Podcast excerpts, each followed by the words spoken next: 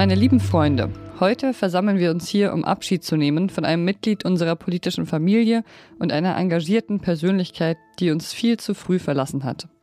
In diesen schweren Momenten der Trauer und des Verlustes fühlen wir uns vereint in unserem Schmerz und unserer Liebe für unseren verstorbenen Genossen, unsere verstorbene Genossin. So würde sich die Trauerrede für die Linkspartei anhören, die ChatGPT halten würde. Noch ist es zwar nicht Zeit für eine Beerdigung, aber ob das bald nötig sein könnte, das besprechen wir gleich. Und wir schauen uns an, wie die koloniale Vergangenheit von Niger bis heute nachwirkt. Ich bin Pia Rauschenberger und jetzt kommen erstmal die Nachrichten. Ich bin Anne Schwed, guten Morgen. Die Militärmachthaber im Niger haben einen Premierminister für das Land benannt. Ein Sprecher der Putschisten verlas im Fernsehen eine Erklärung, wonach der frühere Wirtschafts- und Finanzminister Lamin Zayn den Niger führen soll. Ein Gespräch zwischen der hochrangigen US-Diplomatin Victoria Newland und Vertretern der Putschisten brachte unterdessen keine Fortschritte.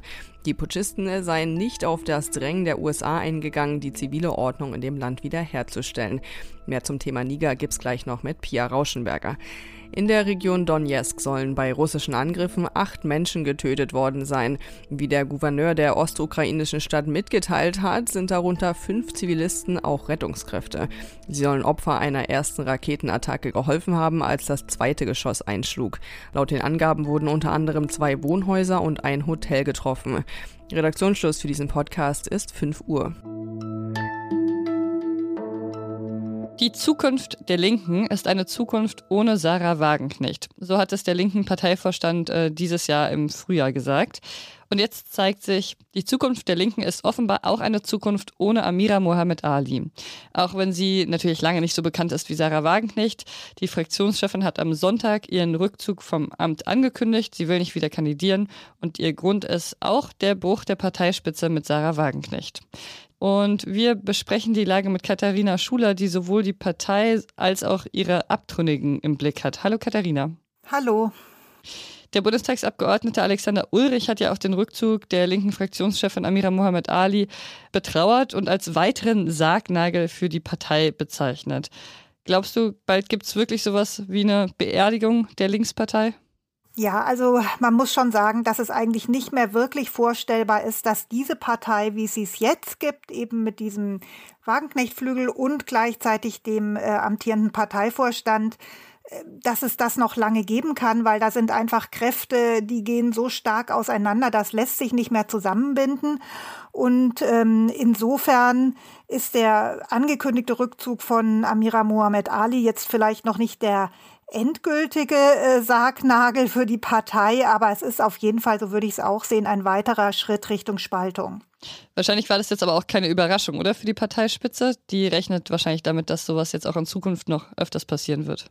Naja, also das ist ein bisschen kompliziert. Die Parteispitze wollte sogar gerne, dass der Fraktionsvorstand neu besetzt wird. Der muss ja sowieso routinemäßig in diesem ähm, Herbst eben neu gewählt werden. Und äh, da war immer die Debatte, ob ähm, Herr Bartsch und Frau Mohamed Ali dann eben nochmal gemeinsam antreten. Das hätte aber die bisherigen äh, Verhältnisse und auch den Widerspruch zwischen Parteiführung und Fraktionsführung zementiert. Und deswegen hat äh, die äh, Partei Spitze eigentlich äh, geradezu gehofft, dass man eine Neubesetzung des Vorstands hinbekommt, dass man dann einen Fraktionsvorstand hat, der eher mit den Vorstellungen des Parteivorstands auch zusammenwirkt. Und ich glaube, insofern sind sie, wenn sie überrascht sind, sogar eher positiv überrascht, auch wenn man jetzt natürlich offiziell dann für die gute Arbeit dankt und so weiter. Mhm. Was wird denn dann aus der verbleibenden Linkspartei? Dietmar Bartsch hat ja zum Beispiel auch noch offen gelassen, ob er wieder antreten wird. Ob Dietmar Bartsch weitermacht, ist offen. Also wer, wer da jetzt wirklich die Führung dann in der Fraktion übernimmt, das kann man jetzt, glaube ich, im Moment noch nicht sagen. Es ist ja auch nach wie vor nicht ausgemacht, dass es wirklich zu der Spaltung kommt. Sarah Wagenknecht lässt das ja alles immer noch bewusst offen.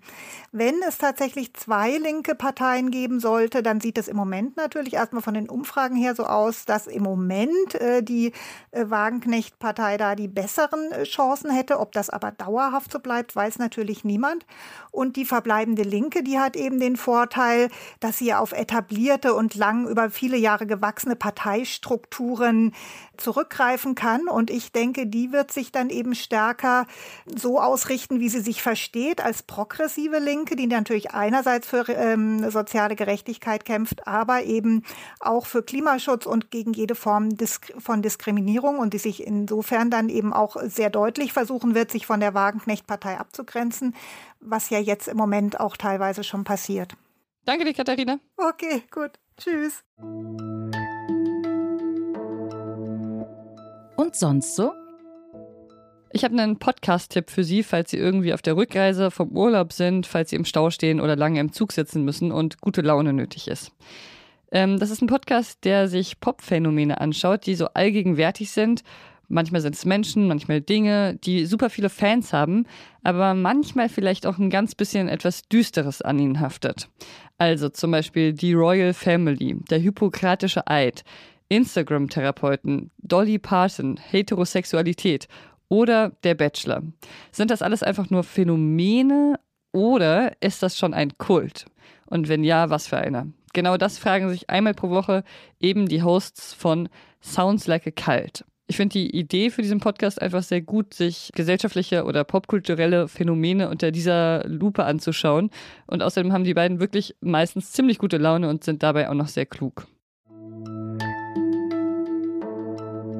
Nieder mit Frankreich, das stand auf den Bannern der Protestierenden in Niger am Wochenende. Und nieder mit Frankreich, das haben auch die Menschen geschrien, die während des Putsches vor knapp zwei Wochen vor der französischen Botschaft demonstriert haben. Das Militär in Niger stürzt die Regierung und die Menschen demonstrieren vor der französischen Botschaft. Das liegt auch daran, dass Niger bis 1960 eine französische Kolonie war Genau übrigens wie die beiden Nachbarländer Mali und Burkina Faso. Und jahrzehntelang wurden sie von Frankreich kontrolliert und ausgebeutet. Und heute haben sie gemeinsam, dass alle drei Länder sehr, sehr arm sind. Zum Beispiel ist es in Niger so, dass fast die Hälfte der Bevölkerung in extremer Armut lebt und 70 Prozent der Kinder unter 14 Jahren arbeiten müssen. Annika Jöres hat dazu recherchiert, wie die koloniale Vergangenheit in der Gegenwart weiterwirkt. Hallo Annika. Ja, hallo. Welche Verbindungen gibt es denn nach wie vor zwischen Niger und Frankreich? Ja, tatsächlich sind die Verbindungen zwischen äh, Frankreich und dem Niger doch deutlich enger, als die meisten wahrscheinlich ahnen. Also zwar endete die Kolonialzeit ja offiziell 1960, wie gesagt, aber tatsächlich hatte Frankreich sich äh, anschließend noch so, eine Art Vorkaufsrechte äh, gesichert, vor allem Uran, was für Frankreich natürlich mit seinen 56 Atomkraftwerken besonders interessant ist.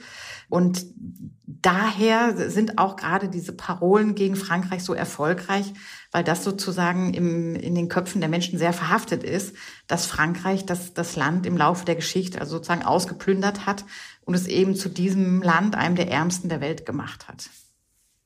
Man würde ja denken, dass wenn Frankreich einen entscheidenden Teil des Urans für seine mehr als 50 Atomkraftwerke aus Niger bezieht, dann könnte man ja denken, dass das auch für Niger einen wirtschaftlichen Gewinn bedeutet. Tut das aber nicht, oder?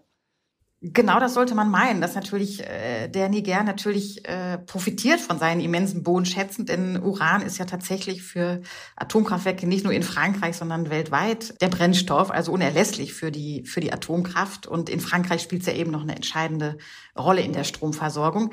Aber genau dem ist eben nicht so. Und das ist natürlich das, was jetzt auch die Putschisten Frankreich immer vorwerfen, dass es so einseitige Deals abgeschlossen wurden und dass jetzt eben das Land, äh, was eben diese Bodenschätze hat, Uran und Erdöl wurde kürzlich auch noch gefunden, davon gar nicht selbst profitiert hat. Ne? Also es steht ja tatsächlich in den Länderrankings von der UNO immer an letzter oder vorletzter Stelle. Also tatsächlich hat hier ähm, Frankreich einen sehr großen Vorteil aus der Geschichte des Landes gezogen und das Land selbst eben nur sehr gering. So und da, das ist natürlich der Zündstoff, der jetzt auch immer wieder in diesem Konflikt hochkommt. Würdest du sogar sagen, dass der aktuelle Putsch quasi auch eine Folge dieser asymmetrischen wirtschaftlichen Beziehungen ist?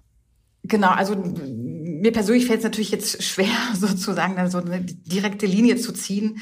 Ist jetzt dieser Konflikt oder dieser Putsch genau eine Folge äh, der Kolonialpolitik Frankreichs? Ist schwer zu sagen. Aber fest steht, und das sieht man ja auch auf jedem Bild von den Demonstrationen und von dieser Jubelveranstaltung am Wochenende, fest steht, dass diese koloniale Vergangenheit eine Riesenrolle gerade spielt und dass die Putschisten äh, sich natürlich auch die, die ungute Rolle, die Frankreich gespielt hat, gerade zunutze machen und ähm, Frankreich sozusagen als Sündenbock für alles nehmen, was sicherlich auch übertrieben ist. Aber umgekehrt hat Frankreich es eben immer komplett versäumt, ähm, ja auch die Verbrechen seiner Kolonialgeschichte aufzuarbeiten oder sich auch mal dafür zu entschuldigen. Das wäre ja auch mal angebracht. Und insofern ist äh, Paris, die Pariser Regierung jetzt auch ein bisschen selbst natürlich daran schuld, dass sie jetzt so dient als als Hassobjekt in diesem Konflikt. Und äh, Frankreich muss aufpassen, dass es da jetzt sozusagen die richtige Rolle findet und auch so ein bisschen aus dieser Besserwisser-Position, die es jetzt wieder einnimmt, ein bisschen rausfindet.